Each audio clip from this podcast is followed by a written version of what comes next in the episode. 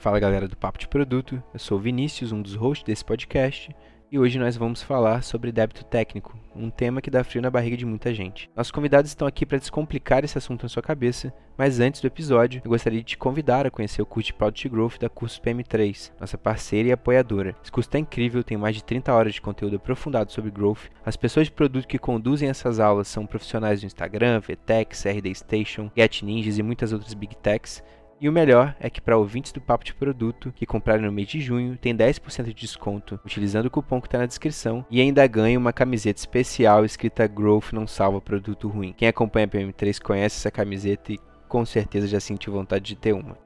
Enfim, voltando ao episódio, vamos conhecer nossos convidados, né, as pessoas que vão participar com a gente. Felipe, seja muito bem-vindo ao Papo de Produto. Um prazer ter você aqui com a gente. O Animal está aqui presente com vocês. Sou Felipe Lopes, trabalho aqui no iFood hoje, sou um dos grupos Product Managers da empresa. Tenho uma carreira bem pautada em algumas startups, Creditas, Invest, Instacarro e, e outras empresas mais do mundo de tecnologia. E hoje eu estou com um desafio bem, bem legal aqui no iFood de avançar toda a frente de CRM e outros produtos mais que estão nascendo aqui dentro do iFood. Valeu, Felipe. E também temos a Pieira nesse episódio. Pieira que já participou com a gente anteriormente. Seja muito bem-vindo novamente ao Papo de Produto.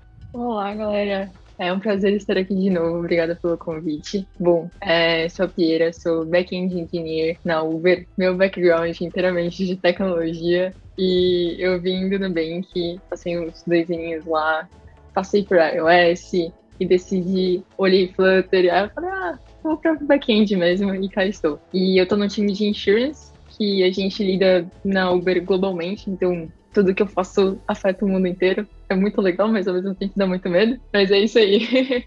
que ótimo ter vocês dois aqui. Esse, eu acho que esse é um tema que assombra muita gente que não tem um background técnico. Então a ideia desse episódio é a gente descomplicar um pouco o que é débito técnico. Eu gostaria que vocês passassem a visão de vocês sobre o que seria um débito técnico de uma forma bem simples. Se vocês quiserem exemplificar, fiquem à vontade. Boa. Acho que essa é a pergunta que mais tenho ouvido nos últimos tempos, né? É, na verdade, não só o que é débito técnico, mas como lidar com eles, porque acho que é uma das coisas que dentro de empresas é o que a gente mais acaba tendo, né? A gente acaba deixando um monte de coisa para trás.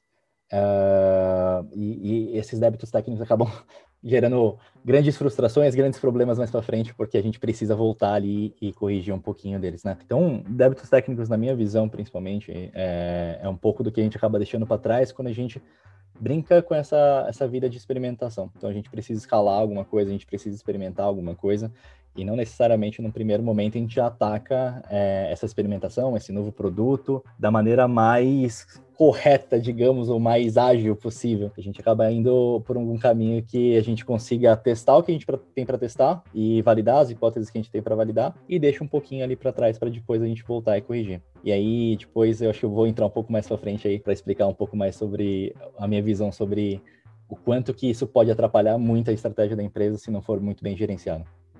Eu vou ser mais sucinta na visão de uma software engineer um débito técnico é quando a falta de planejamento. Então, vou explicar um pouco melhor.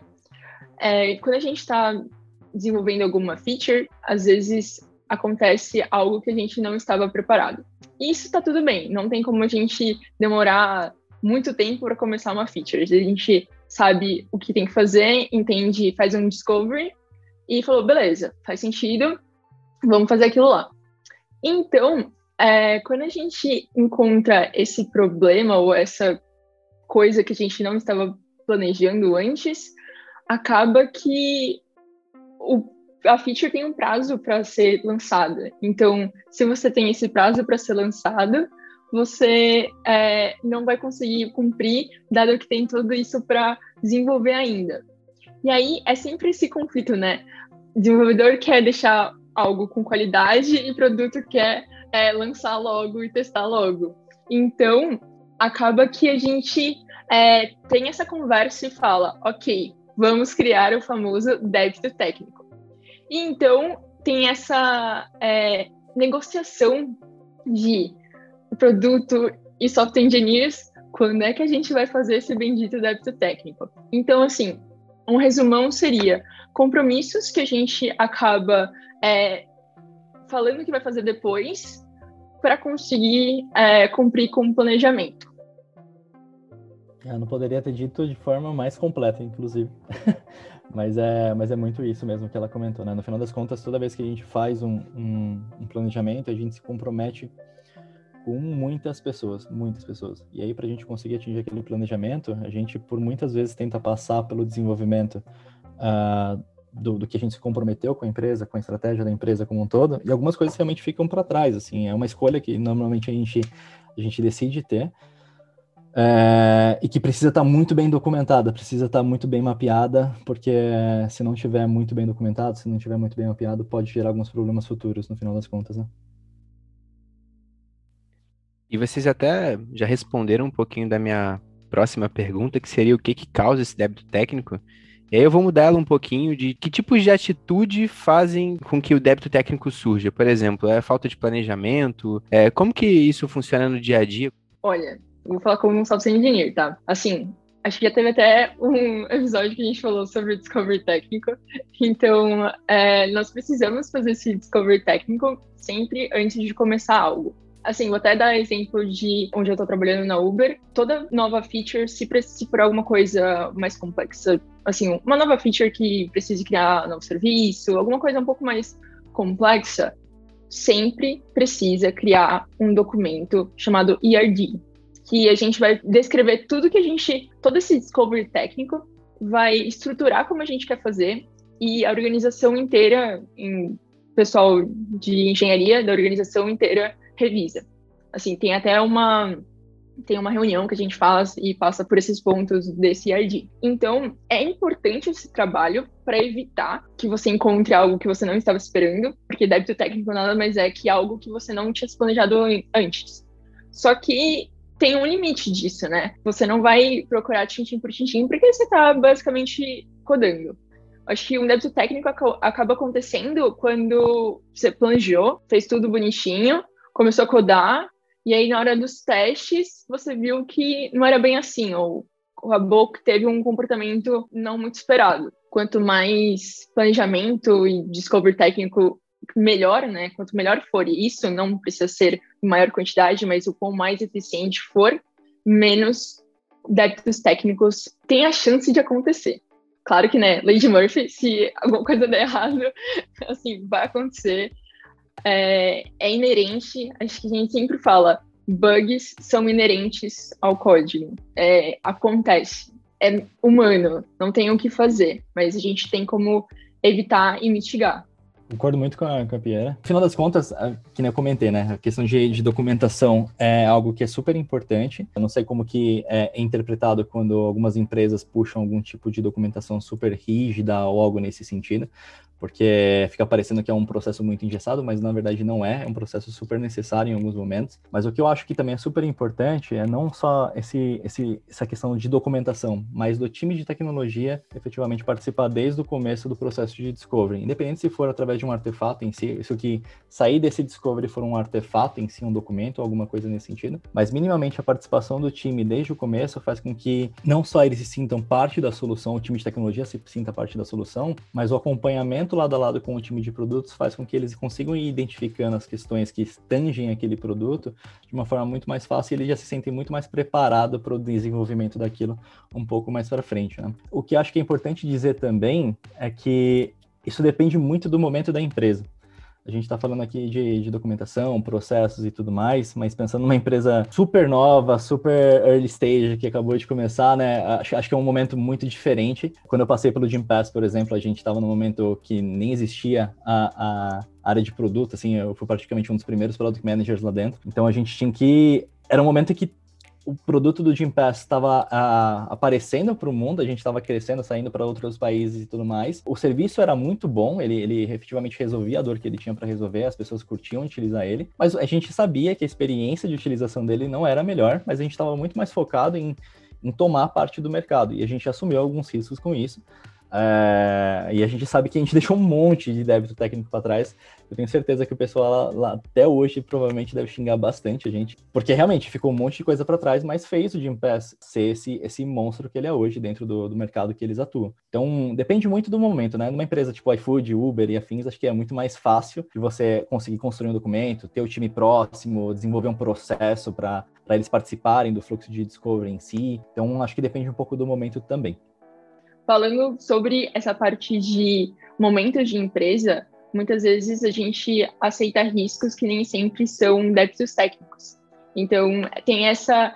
É muito o que o Felipe comentou, é o tempo da empresa, por exemplo, no Gimpass no começo, com certeza a engenharia falou é o que tem, é o que está acontecendo, a gente vai ir para esse caminho, mas no final não virou um débito técnico. É importante ter essa distinção, acho que tanto de produto quanto com engenharia. E só mais uma coisinha que eu ia comentar no, na fala do, do Felipe, que ele disse assim, ah, quando a gente tem que é, tá fazendo discovery, é legal ter é, engenharia envolvido, super concordo. E uma coisa que eu acho que eu aprendi na pele, acho que muitas vezes a gente, no começo, não acaba escrevendo nada, só que é muito importante para você conseguir é, passar uma base de conhecimento. Por mais simples que seja, eu acho que eu incorporei muito isso de tudo que eu for investigar, tudo que eu for fazer, por mais que ninguém leia, eu, que, eu preciso deixar alguma coisa escrita disponível para as pessoas, só porque, assim, ninguém é insubstituível. Esse conhecimento precisa estar em algum canto que as pessoas possam consumir. Mas isso é algo que eu aprendi com na dor mesmo. É, e que um ponto só para complementar esse finalzinho do que a, que a comentou, que é a questão que quando a gente fala de documentação, as pessoas, no geral, as pessoas já acham que a gente vai fazer uma especificação funcional, uma especificação técnica, vai entrar naquele modelo waterfall que para você conseguir desenvolver alguma coisa, todo documento precisa ter umas 20 assinaturas, e aí sim você está pronto para desenvolver algo que você não sabe nem se vai funcionar ou não. É, então, o grande ponto é que acho que quando a gente fala de documentação, é uma documentação básica, que permita que você consiga uh, espalhar aquele conhecimento do que você está construindo, porque independente se der certo ou não, alguém vai ter que olhar para aquilo, para aquilo que você construiu a nível de feature, a nível de produto em si. E também vai fazer com que, às vezes, até para time de negócios em si, que às vezes precisa entender como que algo foi produzido, como que são as regras que tem ali por trás, ele consiga bater o olho e já entender o que, que tem naquilo, e aquilo já tira um monte de dúvidas de várias áreas, né? Então, a documentação é uma documentação super básica, mas que permita que você consiga fazer esse tipo de coisa sem entrar muito nas delongas ali, ou alguma coisa nesse sentido. Mas toda a parte de arquitetura, acho que é, é, é, é primordial você ter um mínimo de documentação ali. Sim, e aí também puxando, a gente está adorando falar sobre documentação aqui, mas é, é muito isso, e até tipo dica para engenharia. Faz um diagrama, é, deixa, é, pode ser algo bem alto nível, é só para quando alguém chegar, não olhar e falar, ué. E outra coisa também que é bom é tentar atualizar. Eu sei que esse é um assunto de documentação, é um assunto gigantesco, daria outro podcast, mas é, infelizmente a Acho que o core de débito técnico é você ou não saber o que está acontecendo e eh, descobre algo inesperado, ou, é, sei lá, você não conseguir uh, traquear esse débito técnico. Acho que tem essas duas coisas e, infelizmente, se você não escreve, não documenta, é, você pode acontecer débito técnico e está muito é, interligado com documentação, dentro do técnico, como que você é, faz um keep track das suas tarefas e é, qual é o seu objetivo, o que, que você vai deixar depois. Enfim, acho que quando você escreve isso e deixa visível para todo mundo, é muito mais fácil de lidar e evitar débitos técnicos. Eu juro que é o último ponto, mas acho que tem um ponto até para falar mais um pouquinho do que a, do que a Pera comentou, que sinceramente falando, a gente fala de documentação, documentação é chato, às vezes para muita gente de produto, pra gente de design, para todo mundo, assim. Tem gente que gosta muito de documentação, tem gente que fala, putz, que coisa boring ter que documentar um negócio e tal. Mas acho que mais difícil do que a documentação é esse tracking. Uh, e aí acho que é sempre uma, uma, uma pergunta interessante, assim, de quem que é a responsabilidade de colocar luz nesses débitos técnicos, sabe? Tipo, eu, eu, lembro que o, que o César, no, no Jim Pass, ele falava um negócio que eu achava muito legal, que um problema só é um problema se tem luz o suficiente nele, assim, sabe? Então, se não tem luz suficiente nele, ele não é talvez um problema tão grande assim. Então, é, é importante que as pessoas que estão por trás da construção daquele produto coloquem luz naquele problema, é, é, durante as reuniões de produto tragam um questionamento, né? Continuem questionando se aquele problema foi resolvido ou não, se faz sentido a gente trazer para sprint ou não. É, não, não deixem o débito técnico de lado, porque vocês não sabem o tamanho do problema que isso pode virar, é uma bola de neve sem fim. Boa, é isso. É, a regra acho que é visibilidade. É, sempre dar visibilidade não só dos problemas, mas do que você está fazendo, né? É, acho que no trabalho remoto eu, eu vi isso muito mais forte. Eu sempre preciso falar o que eu tô fazendo, porque, sei lá, se eu não falar o que eu tô fazendo, ninguém vai saber se eu tô trabalhando, né? Eu tô adorando que vocês estão se adiantando a todas as minhas perguntas e eu perguntar exatamente agora como iluminar esse débito técnico, mas como vocês já responderam, eu vou perguntar quem é o responsável por isso. É a pessoa de produto, é a pessoa de engenharia? Quem tem que fazer isso? falando em código durante o desenvolvimento, precisa abrir da engenharia, senão não tem como. É, vindo de testes, alguém vai trazer isso. É questão de transparência. A engenharia precisa investigar o que está acontecendo e vai falar, beleza, talvez isso aqui é, precisa ser visto depois, não é um bugzinho mais complicado, ou é até mesmo é, que assim, acho que tem várias categorias de débito técnico. É? Às vezes a gente fala assim, ah, isso aqui é algo que poderia estar melhor, mas tudo bem. A gente pode falar, chamar alguma coisa de bug, que aí precisa ser feito agora, ou pode ser um risco que a gente está tomando mais sabido. Então, sei lá, eu categorizaria em três coisas que muitas vezes as pessoas chamam de débito técnico, mas nem sempre é débito técnico. Bug é bug de tipo, tem algum problema em produção que está afetando como a pessoa está utilizando o produto ou a feature. Então, claro, a gente tem várias categorias de bugs. Então, na minha opinião, é é, engenharia da visibilidade e alguém, independente de quem, pode trazer isso. Eu espero que o produto é, priorize isso e ele esteja na prioridade dele. Na hora que vier a prioridade dele, alguém vai fazer de engenharia. Não deveria ter uma discussão do tipo, vamos fazer, ah, não, agora. Não deveria ser assim no mundo ideal. Mas eu sei que a gente não está no mundo ideal, né?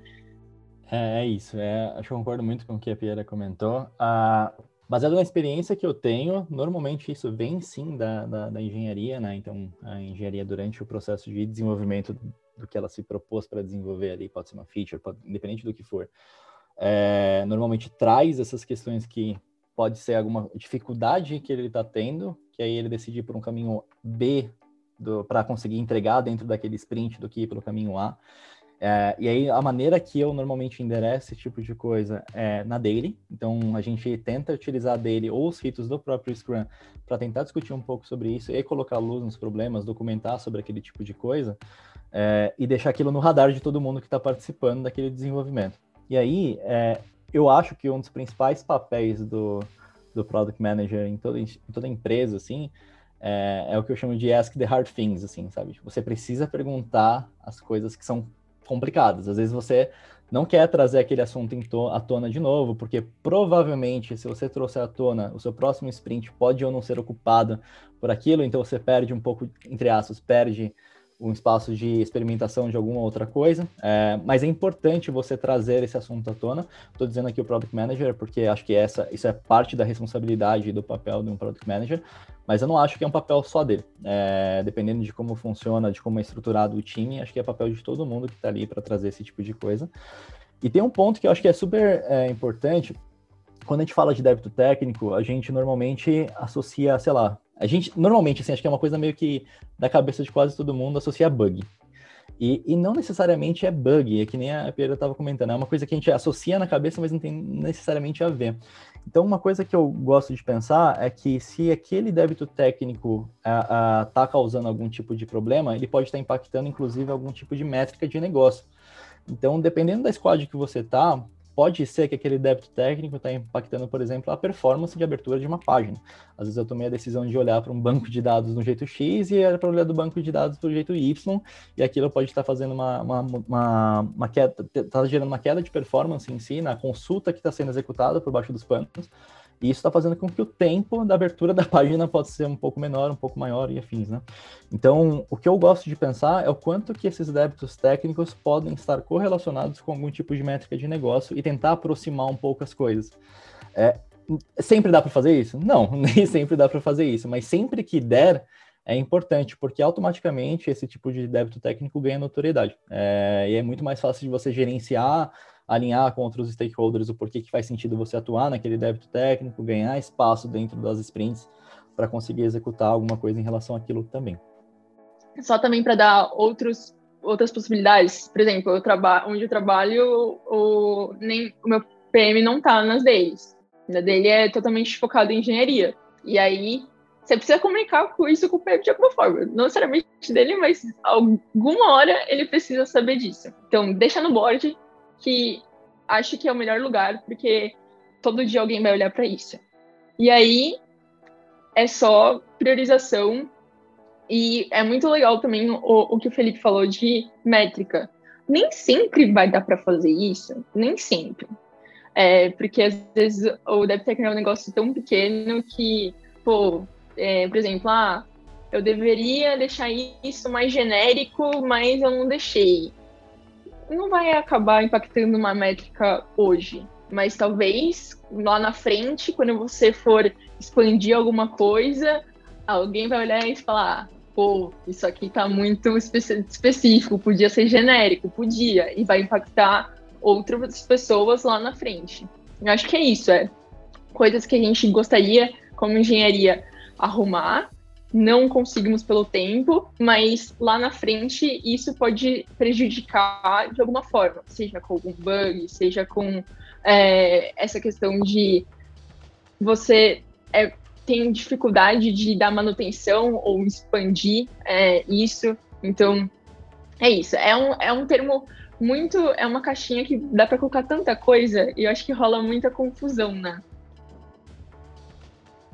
Eu tenho uma pergunta que eu acho que é o terror do PM, assim, na hora de planejar um roadmap ou alguma coisa do tipo. Eu queria saber se no ambiente que vocês trabalham, trabalharam, que vocês lidavam com débito técnico junto com as coisas que o time precisa construir também para chegar nos OKRs ou alguma meta que a empresa coloca?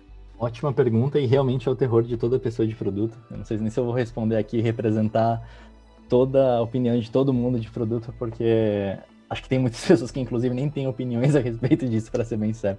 É, é muito complexo, né? É, eu acho que posso trazer até um caso real, assim, de uma empresa que eu passei, onde a gente tinha uma situação onde uma determinada, uma determinada funcionalidade do produto, ela tinha sido construída, assim, de uma forma muito rápida, só para atender a estratégia e tudo mais, e ela foi pensada durante um ciclo que a gente tinha, então ela nasceu, funcionou, mas nossa, por trás dos panos o negócio estava tava bem complicado. E aí funcionou tão bem que no ciclo seguinte o pessoal quis escalar. A gente falou, olha, acho que vai ser um pouquinho difícil de escalar isso por, pela maneira como a gente construiu. Então, o que, que a gente se comprometeu com a empresa? Tipo, beleza, essa funcionalidade que a gente construiu, ela está atendendo bem, pelo menos por mais um, um X tempo. É, o que a gente vai focar agora, então parte do nosso roadmap agora vai ser focado em rever essa arquitetura. A gente vai manter a funcionalidade no ar, vai atender o que a empresa estava querendo para o momento. A gente talvez não consiga escalar da maneira como a gente gostaria agora, mas a gente fazendo esse refactor, depois que a gente terminar, a gente vai conseguir avançar em largos passos assim para tentar, tentar atender o que, que, a empresa gostaria. Então esse é um caso que a gente consegue é, é, garantir um espaço no roadmap para conseguir, sei lá, atingir alguma coisa que a empresa deseja. E é fácil, né? Parece que falando aqui, eu falando, a empresa aceitou na hora, assim, é simples, né? Comunicação, alinhamento com stakeholders é uma beleza. E nem sempre é bem assim. Então, é algo que você precisa, que nem eu comentei, né? Trazer luz. Então, beleza, que bom que todo mundo gostou da funcionalidade, que bom que tá todo mundo querendo escalar, mas a gente não vai querer escalar, não vai conseguir escalar, porque se a gente escalar, a gente vai ter o problema X, Y, Z. Então, trazer luz para esses problemas e tentar é, mensurar o impacto desses problemas se a gente decidir escalar, é, é, parte do processo que você pode levar para uma negociação com os stakeholders, para eles entenderem o porquê que você precisa de um tempo para rever ou, ou, refaturar aquela parte da arquitetura e o quanto que isso vai trazer de benefício para a empresa a longo prazo. Então, essa é um, é um tipo de coisa que a gente pode tentar fazer para garantir espaços no roadmap. Mas tem uma outra questão que a gente está falando aqui de uma, uma, uma refaturação praticamente completa de uma arquitetura que eu sou ex-engenheiro de software, então eu sei o quanto demora para você conseguir fazer alguma coisa nesse sentido, não é alguma coisa trivial. É, mas tem aquelas questões de débitos técnicos que são coisas menores, que não precisa ocupar três meses, seis meses, um ano de refaturação, fazer um big bang assim para você conseguir colocar aquele negócio no ar tem outras coisas que você pode se utilizar de algumas coisas, alguns frameworks mesmo de mercado. Então, você tentar trazer, é, é, tentar entender o esforço para re, rever aquela parte da arquitetura e o impacto que aquilo pode ter em algum tipo de métrica, tempo de desenvolvimento de alguma coisa em relação àquela parte, aquele contexto onde o débito está. É, pode ser importante encontrar uma maneira de conseguir priorizar isso, vai fazer com que, às vezes, esse débito técnico esteja mais prioritário, inclusive, do que outras funcionalidades que você tem para desenvolver, porque ela pode impactar diretamente algum tipo de métrica. Então, acho que quando você pensa em coisas menores, você pode se utilizar de algum tipo de framework, alguma coisa que você pode construir. Não precisa, sei lá, utilizar o que o Intercom está falando com Rice, alguma coisa nesse sentido. Constrói o seu próprio framework de priorização que vai te dar o tamanho que você pode ter é, de desenvolvimento, o impacto que aquele desenvolvimento pode causar na sua estratégia, para medir o tamanho da, do impacto daquele, daquele débito técnico dentro do seu produto. E aí você consegue tentar entender se aquilo pode ocupar algum espaço do seu sprint, do seu roadmap e assim por diante. É super importante ter isso bem claro. Eu acho muito difícil quando a gente começa um projeto e fala assim, não, tem esse, esse, esse débito técnico que ainda não foi resolvido e a gente precisa resolver antes de começar um projeto é, acho que é, ainda mais desafiador quando você vai começar um negócio e fala, ei, não dá para fazer nesse, nesse tempo que você quer, isso aqui vai aumentar. É importante essa questão de você sempre mostrar os compromissos que você acaba aceitando e talvez não deixando o código tão bom, deixar isso visível, mas assim, é tudo questão de setar as expectativas, porque muitas vezes é só uma iteração de arquitetura. Eu não considero isso como um débito técnico. Pô, é um negócio que você sabia que daria para generalizar e você não generalizou? Ok, isso é um débito técnico, mas algo que você esperava, sei lá, 5 mil usuários por mês e agora tem 50 mil por dia. Tipo, você às vezes não esperava isso e você vai precisar é, fazer muita refatoração, precisar é, dar uma olhada nessa arquitetura de novo e tá tudo bem. Não, não é um débito técnico, acontece. Acho que é um processo de desenvolvimento, é um ciclo. É só essa questão que, assim, eu vejo isso de fora e eu sei como que é, produto precisa sempre pensar no o que é melhor para o cliente e o que é melhor para a empresa. Ponderar tudo isso e tentar é, setar expectativas tanto para a gente, dinheiro, quanto para fora. É meio que tá equilibrando todos os pratos de uma vez só. É, eu sei que isso é super difícil, mas de um ponto de engenharia, acho que é sempre setar expectativa e cortar escopo. É, quando não faz sentido, pô, corta ali, corta aqui e testa e fala, pô, isso aqui vale a pena a gente esperar mais. Então, é, mostrou que tem é, valor. Então, se você mostrar que tem valor, fala, pô, a gente consegue demorar um pouquinho mais para fazer isso. Até um exemplo do Nubank, teve até posts no Medium e tudo mais, é, que rolou uma plataformização do, do cartão, do, é, acho que uma plataformização de tudo. Isso demorou muito tempo. Só que assim, deu um ganho absurdo. Então, é isso. É, eu acho que o Felipe já falou isso com outras palavras. É tudo questão de você setar a expectativa é, e entender o valor por trás disso. Eu achei a resposta de vocês ótima. Enquanto vocês falavam, várias coisas me vinham na cabeça.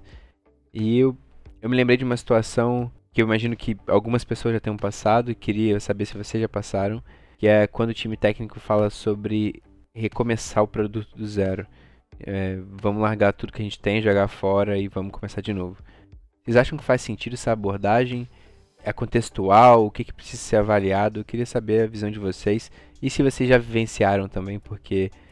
Olha, já aconteceu, eu já passei por isso, é horrível. Que, assim, no, na visão de engenharia, né? Alguém fala assim: ah, não, é só fazer isso ali. É sempre, é só fazer. Aí a gente fala: beleza, é só fazer, vamos lá, só fazer. Aí você acaba, assim, sempre antes de desenvolver qualquer coisa, normalmente você é, olha o que está acontecendo e fala, ah, vou ter que mexer aqui, vou ter que mexer ali, nananã. E aí você começa a ver que tá tudo muito acoplado, que tá uma desgraça.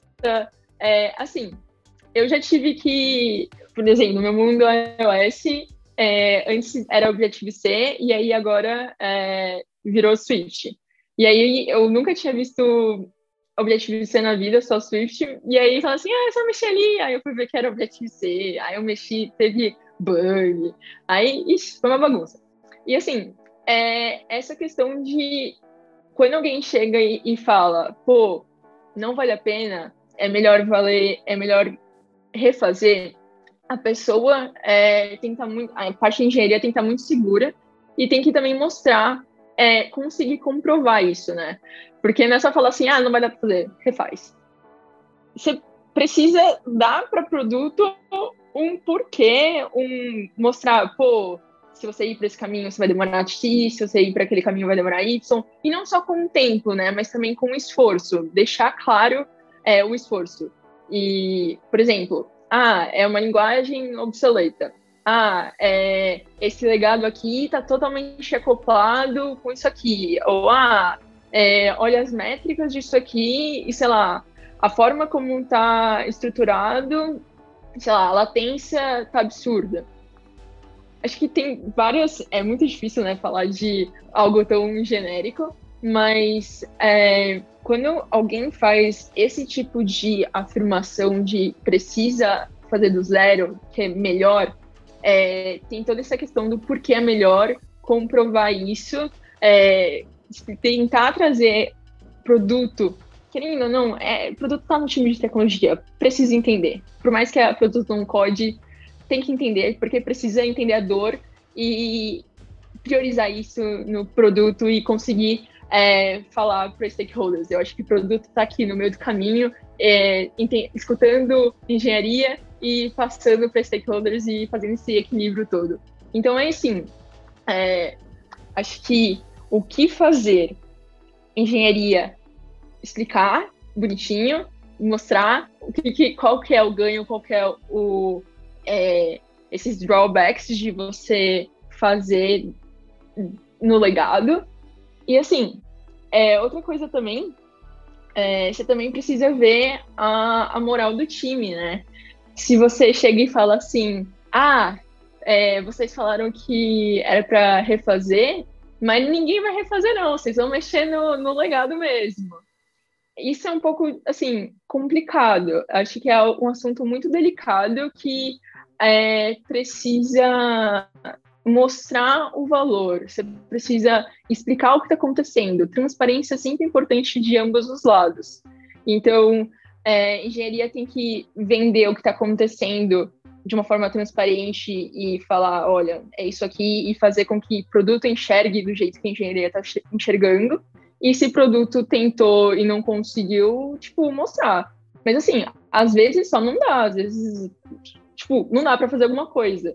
É, acho que é essa empatia de ambos os lados e tentar trazer um ambiente o mais saudável possível.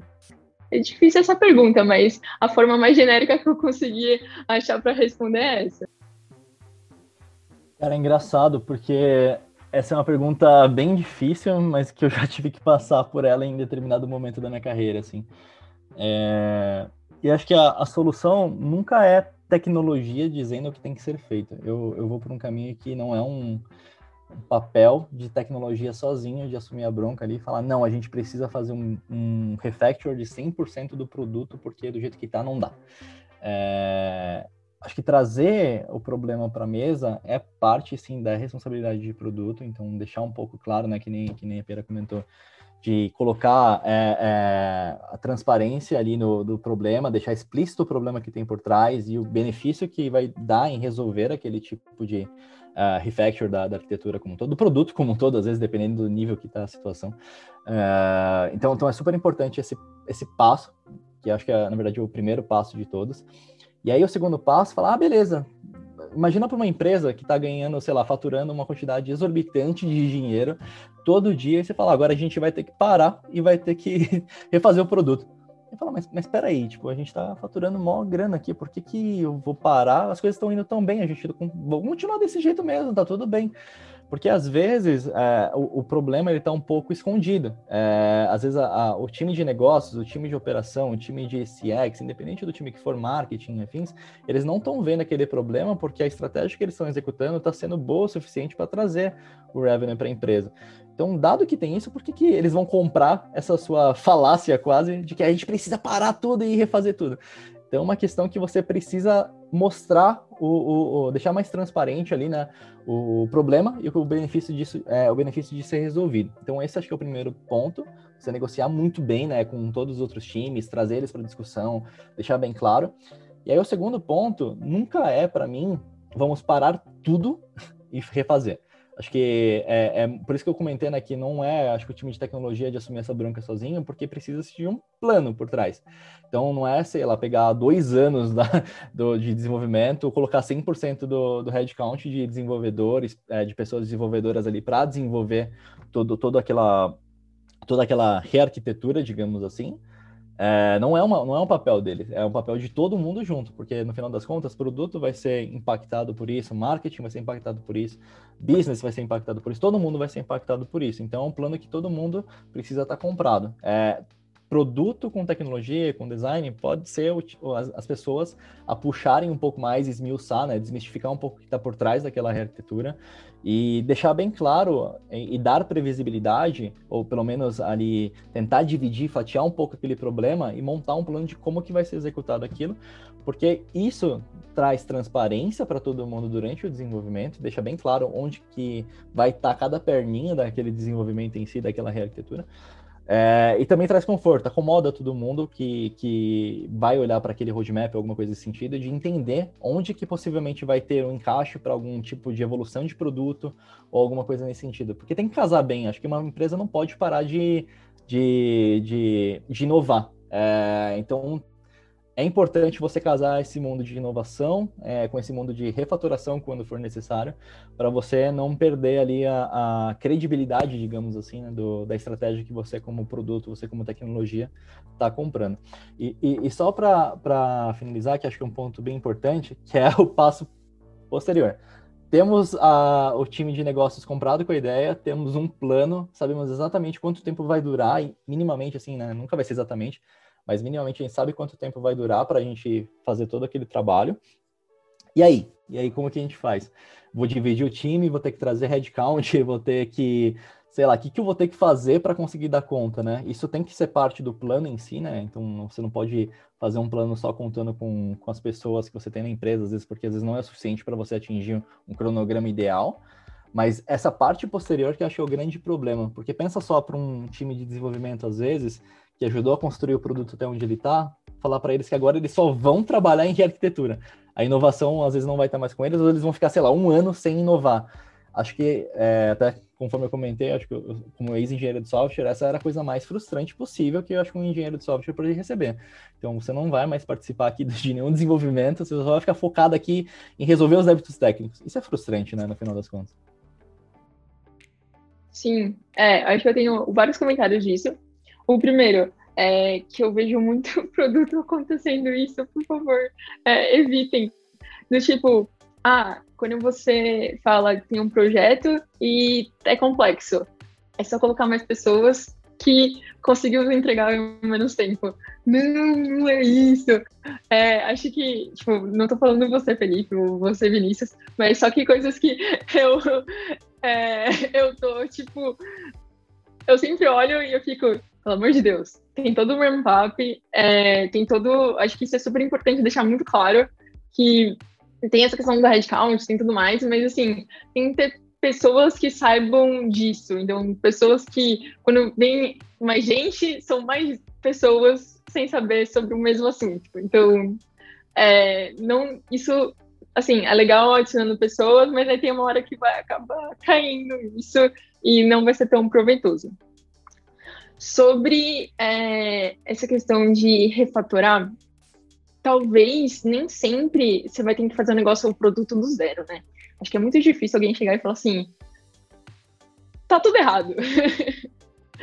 é, porque, assim, a gente sempre pensa em tem padrões de projeto, é, acho que a pessoa que está lá como engenheiro de software tem uma, uma formação, uma experiência que não vai fazer um negócio extremamente, tipo, tem que jogar tudo no lixo. É, o que eu vejo muito isso acontecendo, de, pô, tem que refatorar muito, são coisas muito antigas. Então, pô, é um legado que hoje não está rolando mais é, como era antes. As coisas mudam. É, acho que isso é mais comum. E, pô, para engenharia, é, é uma mega, é uma mega oportunidade. Eu passei por isso no Nubank e, foi muito incrível para mim. Tipo, aquela parte do cartão de crédito, a gente migrou para Flutter. E foi literalmente do tipo, vamos fazer do zero. Só que é muito legal porque você começa a fazer um produto do zero, ver o que as pessoas é, fizeram no passado, como é que você melhora, como é que você consegue é, deixar mais escalável, como é que você é, deixa mais generalizado. Então, assim, é, é uma oportunidade muito legal de você refazer algo ou é, deixar algo, tipo, criar algo do zero. Porque se você está fazendo tudo, tipo, vamos refazer tudo, você está criando algo do zero. É uma oportunidade muito legal.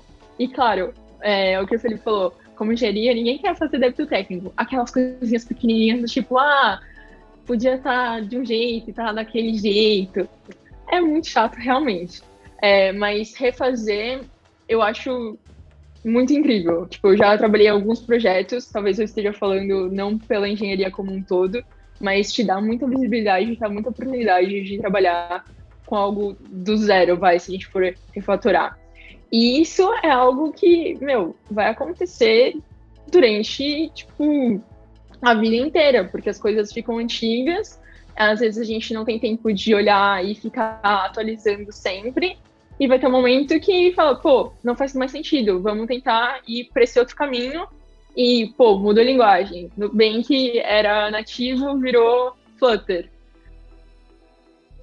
Paciência, vai ter que fazer um negócio novo, e tá tudo bem. Eu acho que são projetos.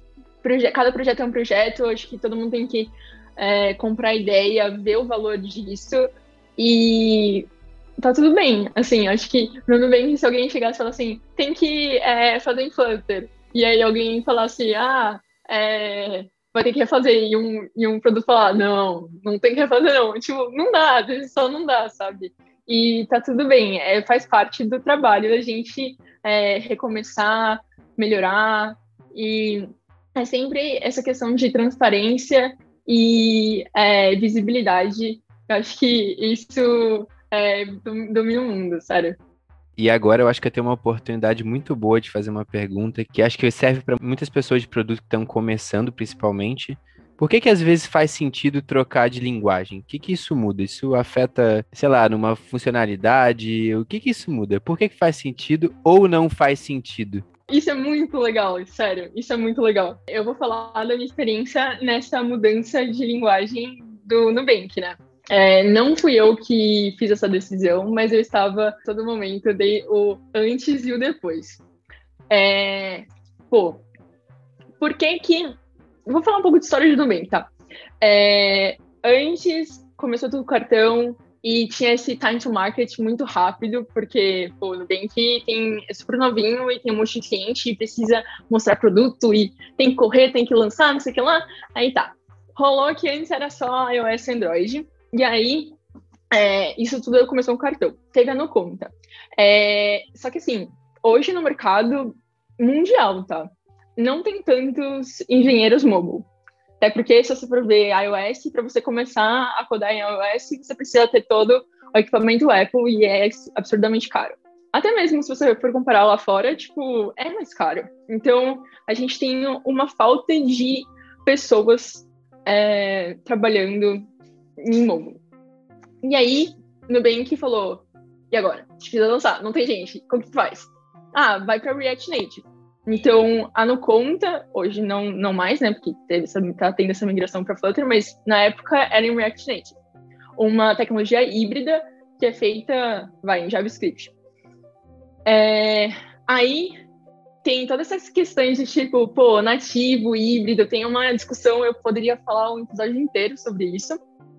É, e aí falando assim, tá, será que esse híbrido é o que a gente quer? A gente quer nativo? O que, que a gente quer fazer? A decisão de trocar de linguagem foi para Flutter, foi uma decisão. É, eu, de uma forma bem simples, eu falaria que foi uma decisão de pessoas e de o quanto que a gente quer lançar mais rápido. É, é mais fácil a gente ensinar pessoas que não sabem Android e depois ensinar pessoas que não sabem é, iOS. Você precisa de tipo o dobro de pessoas. Ou a gente vai para uma tecnologia híbrida que é um e funciona nos dois.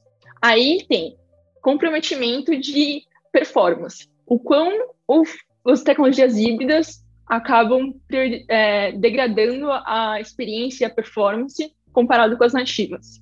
Foi feito todo um estudo pelos engenheiros, é, foi muito incrível, fizeram tipo um time só para ver isso, e aí acabaram decidindo ir para o Flutter. Que assim, é uma linguagem só, é uma linguagem fácil de aprender, é, é tudo uma questão de pessoas. Então, eles começaram a ensinar mais é, pessoas de back-end, e aí lá, inclusive, eu fazia meio que iOS, Flutter, back-end. A gente teve um, uma posição muito mais, vou fazer um pouco de tudo, do decódigo e tá tudo bem. Porque hoje em dia sempre vai no, no mobile é mobile, e back-end é back-end, front é front. Lá eles começaram a ter esse negócio mais, é, literalmente híbrido. Então, assim, isso foi um exemplo porque foi alterado uma linguagem. Agora, back-end é, eu acho é, a gente tem uma oferta de linguagens muito maior. Então, cada linguagem meio que tem um porquê você usar, tem os benefícios, e você pode é, focar em alguma coisa. Por exemplo, na Uber é Go. Nem, não são todos os lugares que usam Go. É, e tem todo um porquê, né? Por exemplo, ah, tem lugar que usa Java, que Java foi a, a linguagem que a galera mais conhece. Então, é importante sempre é, você ter um porquê você escolheu, e quando tiver essas mudanças, entender o que aconteceu. Por exemplo, no, na Uber, é, era, era Java. Hoje, é tudo bom. Então, não tudo, né? Legado sempre vai ter, né? Mas é, hoje o foco é sempre quando você for fazer algo novo, a menos que tenha alguma explicação muito forte, é, use Go. E essas coisas novas é, que movem a, a empresa. É, sempre é, tentar se melhorar e, assim, se fizer sentido, por que não?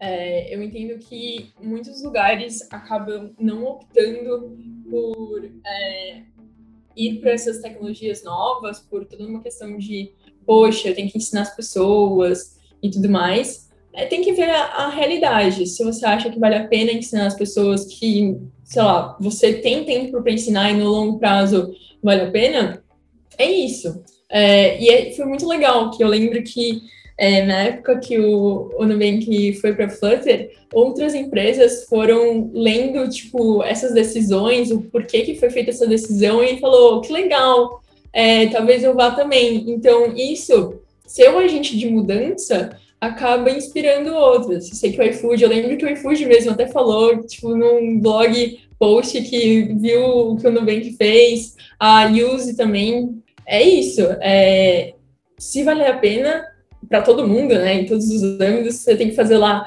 os seus prós e contras. Só, só um ponto, é, que a gente está falando bastante aqui né, de Flutter, porque acho que é um dos casos mais recentes, assim, mas acho que essa tendência de mudança de linguagem de programação, ela é, é muito antiga, né? Acho que se você for pegar os, os, grandes bancos, assim, no começo todos eles tinham aqueles mainframes, COBOL e afim, então, assim, era uma, uma questão que, que na época fazia muito sentido. Só que é evolução tecnológica, né? Em algum momento coisas novas vão sendo lançadas, que aí uma linguagem de programação tem, a outra não tem. É, no caso de Flutter mesmo, até só para concluir um outro exemplo que eu acho que é super importante, é, o Flutter, eu não sei como que ele está agora, mas acho que ele ainda tem essa diferenciação, por exemplo, em relação ao React Native, que as coisas que você desenvolvia ali em Flutter podiam ser é, é, embedadas não só dentro de aplicações nativas, é, de aplicações em mobile, mas até em outros lugares, tipo carro, TV e afins, sabe?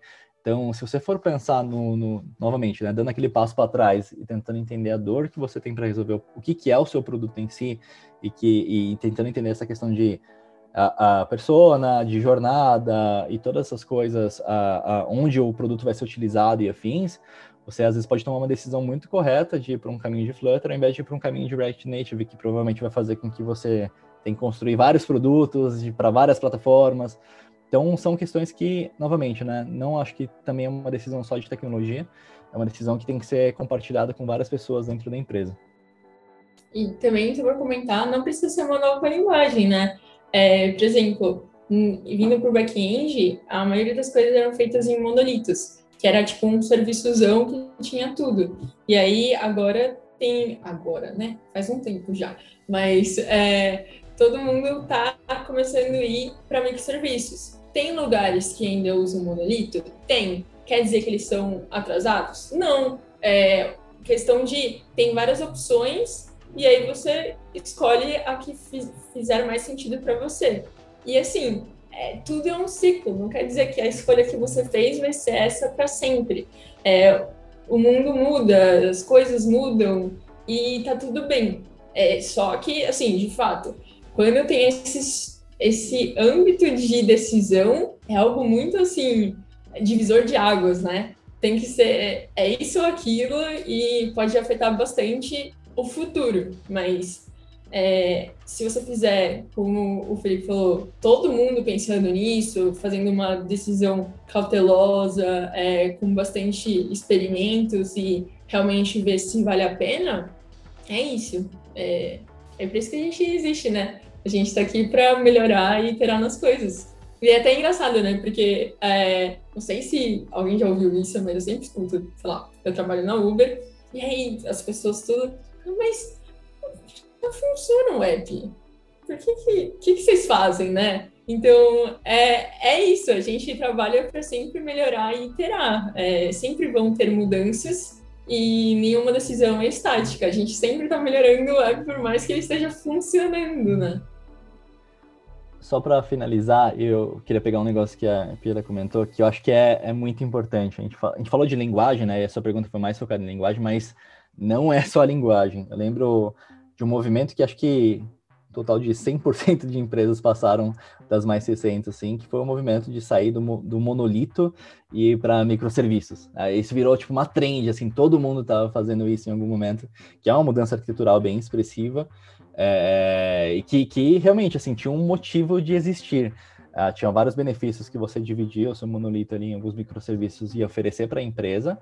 E aí, novamente, né? Esse é um caso bem legal de, de ser explorado no final das contas, porque você conseguia trazer muito fácil é, para a empresa o benefício de você fazer aquela mudança arquitetural. Porque você ia ganhar provavelmente maior, uh, menor tempo de latência, você ia ganhar algumas questões que iam fazer com que o seu site, no geral, fosse mais performático se fosse bem, é, é, se fosse bem feito, né, todo o trabalho. Comentei dessa questão da, da latência, tá? Porque foi um caso bem específico, mas não necessariamente você sair de um monolito e ir para um microserviço vai fazer com que a latência aumente ou diminua ou algo nesse sentido. Mas é só um caso aqui. Pessoal, obrigado por vocês terem entrado nesses meus devaneios, assim, de alguns temas um pouco fora do tema central. É, agora, voltando ao tema central, que era débito técnico, é, e fazendo a nossa última pergunta antes do recado final, eu queria saber, a gente já falou de algumas maneiras, é, algum, em algumas perguntas vocês já meio que responderam isso, mas eu queria que a gente fizesse meio que um review disso, de como agir proativamente para evitar o débito técnico. Nossa, bastante coisa. a conversa aqui rendeu bastante assunto, então acho que tem bastante coisa para a gente passar é, é, rapidamente aqui. É, acho que o primeiro ponto é a gente não é, assim, pensar que débito técnico é a pior coisa do universo. É, não é. Acho que, claro, a gente tem que sempre traquear, documentar bem esse tipo de coisa quando elas existirem, mas às vezes o débito técnico é reflexo de, uma, de um avanço que você está fazendo com o seu produto, que está fazendo com que a estratégia da empresa como um todo, a própria empresa, ganhe uma consiga avançar muito mais rápido. Então, às vezes o débito técnico é, fica com essa conotação, nossa, aquela empresa só tem débito técnico, é um problema, não sei o que.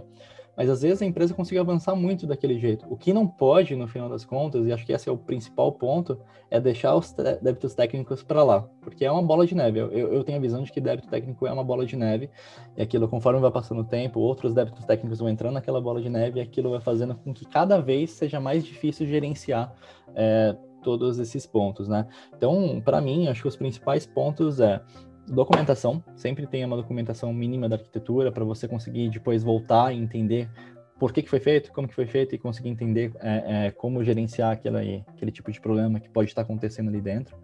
Traqueamento, é, o traqueamento que eu, diz, que eu digo é um pouco do que eu comentei lá no começo de é, é, é, ask the hard things, né? Você sempre voltar a perguntar sobre aquilo, tentar entender se já está avançando ou se não está.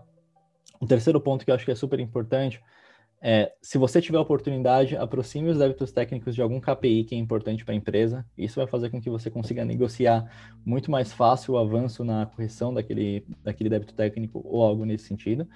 E, e para finalizar, acho que só para pegar esse ponto aí de, de, de negociação, tenha uma comunicação muito clara com todo mundo quando você decide atacar um débito técnico do porquê que aquele débito, atacar aquele débito técnico é importante. Porque é, cada dia mais, assim, a gente vê as, os, o time de business em si, o time de operação participando muito mais próximo do time de tecnologia. E às vezes ele está acompanhando tão bem alguma coisa, acompanhando, está tão comprado com, com algo, que ele não vai entender necessariamente que você está parando parte do seu roadmap, parte do seu backlog, parte do seu sprint, para olhar para uma coisa que ele não necessariamente entende. Então, trans, transparência é importante. É importante você deixar bem claro por que, que você está olhando para aquilo é, e, o que, e o que aquilo pode trazer de benefício para a empresa. Acho que eu falei um pouco, né? Aqui eu falei, né? Tinha muita coisa para comentar, mas foi isso. É, concordo com tudo que o Felipe falou. Só é importante deixar bem claro que débitos técnicos têm vários níveis, né? Então, pode ser algo pequeno, pode ser até o que a gente comentou de faz tudo. Mas, assim, é, é só uma questão de deixar essa transparência sempre visível. Então, é, eu já parto do pressuposto que se um débito técnico foi levantado, já começamos bem. Do tipo, é, poderia ser simplesmente ninguém falar nada e você nunca descobrir isso e num novo projeto falar, putz, isso aqui poderia ter sido feito de outra forma. Então, já começamos bem descobrindo que tem um débito técnico. Segundo, é, acho que tudo que o, o Felipe falou, documentar e tal, é saber que existe isso e priorizar. Falar, pô, é um negócio pequenininho, vamos fazer agora. É, sempre ter essa empatia com a com um time de engenharia, falar, pô, entendi que aconteceu isso, qual que é o impacto, o que que, o que, que isso causa, é, vamos entender o que, que o que, que esse débito técnico significa, porque às vezes eu sei que a gente, engenharia, fala vários termos técnicos e aí é super difícil de é, entender. Eu acho que tanto engenharia precisa trabalhar em deixar isso de uma forma bem clara para produto e negócio, e produto também é, entender um pouco do lado da engenharia. Priorizou? Legal. É, isso, essa, essa priorização não é algo que morre, né? Sempre é algo que entra alguma coisa mais prioritária, vai na frente, entra uma coisa depois. E esse tracking eu acho que é a coisa mais importante. Já aconteceu de é, débito técnico a gente falar, pô, tem débito técnico. A gente não fez. E nunca fez mesmo. E tá lá até hoje. É, e assim, é uma decisão, tem que ser uma decisão em conjunto. É, pô, não vale a pena, tem coisas melhores, mais prioritárias para fazer e tá tudo bem. É sempre deixar, claro, é, escrito de uma forma documentada, que todo mundo veja o que, que é, qual é o problema, como que estão pensando em é, resolver, né? Qual que é o, o custo da resolução e o que isso impacta e encaixar isso no seu workstream. Muitas vezes é uma decisão puramente é, de produto falar, ah, não, vale a pena fazer isso. Talvez você nem precisa falar com stakeholders, por exemplo. Outras vezes precisa. Então, é um, um, um peso que cai em produto nítido, mas é só uma gestão de prioridade e o que faz mais sentido para o momento da empresa, o momento do seu time. Tem um ponto que acho que é super importante, só para concluir aqui, é, que é essa questão de empatia. E quando a gente fala de empatia, do, de ambos os lados, tá? Porque quando eu tenho um débito técnico, normalmente fica aquela briga, né? O, o, time de produto às vezes acha que o time de tecnologia não fez alguma coisa direito e por isso que deixou aquele débito técnico para trás e não sei o quê, por conta de falta de alinhamento no desenvolvimento, às vezes, mesmo que acontece. A gente a está trabalhando aqui com alguns cenários ideais, tanto eu quanto a Piera, mas às vezes, às vezes a gente sabe que na prática mesmo, algumas coisas não funcionam tão bem. Então, essa questão de ter empatia para entender o porquê que tecnologia às vezes tomou algum tipo de decisão e também, assim, ao contrário também, né? Tipo, o time de, de, de tecnologia também entender, às vezes, por que, que produto não consegue priorizar um débito técnico para ser executado durante uma determinada sprint. Porque, às vezes, o time de produto está se comprometendo com alguma estratégia da empresa, que tem algum tipo de data muito específica, ou tem algum comprometimento muito grande com alguém, que faz com que a gente não consiga parar naquele momento para olhar para aquele débito técnico, né? Então, essa, essa empatia ela é super importante e eu acho que ela é super resolvida quando há uma comunicação fluida e uma comunicação bem sincera durante o, todos os ritos ali que, que o time tenha para conversar a respeito. É, dando meus cinco centavos aqui, eu acho que as pessoas às vezes sentem vergonha de dizer que não sabem, né? Tipo, por que isso? O que, que é isso? Tipo, me explica de um jeito simples. E isso atrapalha muito o andamento das coisas, porque depois a, o negócio vai acontecer e você não tá 100% ciente do porquê que tá acontecendo. E eu vejo isso como um problema muito grave e, sei que isso acontece bastante. Eu acho que quando você tá num ambiente de trabalho, numa squad principalmente, que tá todo mundo no mesmo barco, você não pode deixar de perguntar se você não entendeu. Perguntem, não deixem de perguntar. Isso vai influenciar muito no seu processo de decisão ali. E de antemão, já agradecendo o Felipe e a Pieira por terem participado. Espaço aberto para vocês divulgarem vagas, projetos, darem um recado final. Fiquem à vontade, espaço é de vocês. Beleza. Sim, vou divulgar a minha empresa. vou fazer o que jabá básico, mas vamos lá. É, eu trabalho na Uber, no Tech Center de São Paulo, e a gente está em crescimento massivo. É, não só isso, eu queria comentar que é muito legal trabalhar na Uber, porque assim, é, eu nunca tive a oportunidade de trabalhar com a escala que a Uber tem. Então é muito incrível é, eu fazer um negocinho aqui que está afetando o mundo inteiro, é, eu conhecer sobre o negócio do mundo inteiro. Cada lugar é um lugar, cada lugar tem uma especificidade. Acho que é, ainda mais para produto, a gente tem um monte de é, vaga de produto. Produto vê ainda mais global. Eu acho muito incrível trabalhar numa big tech e, ao mesmo tempo, como é um time de São Paulo, não é um time muito grande. Então, é muito interessante é, ter esse pensamento local, mas ao mesmo tempo global e você tem contato com pessoas fantásticas do mundo inteiro, do tipo engenharia.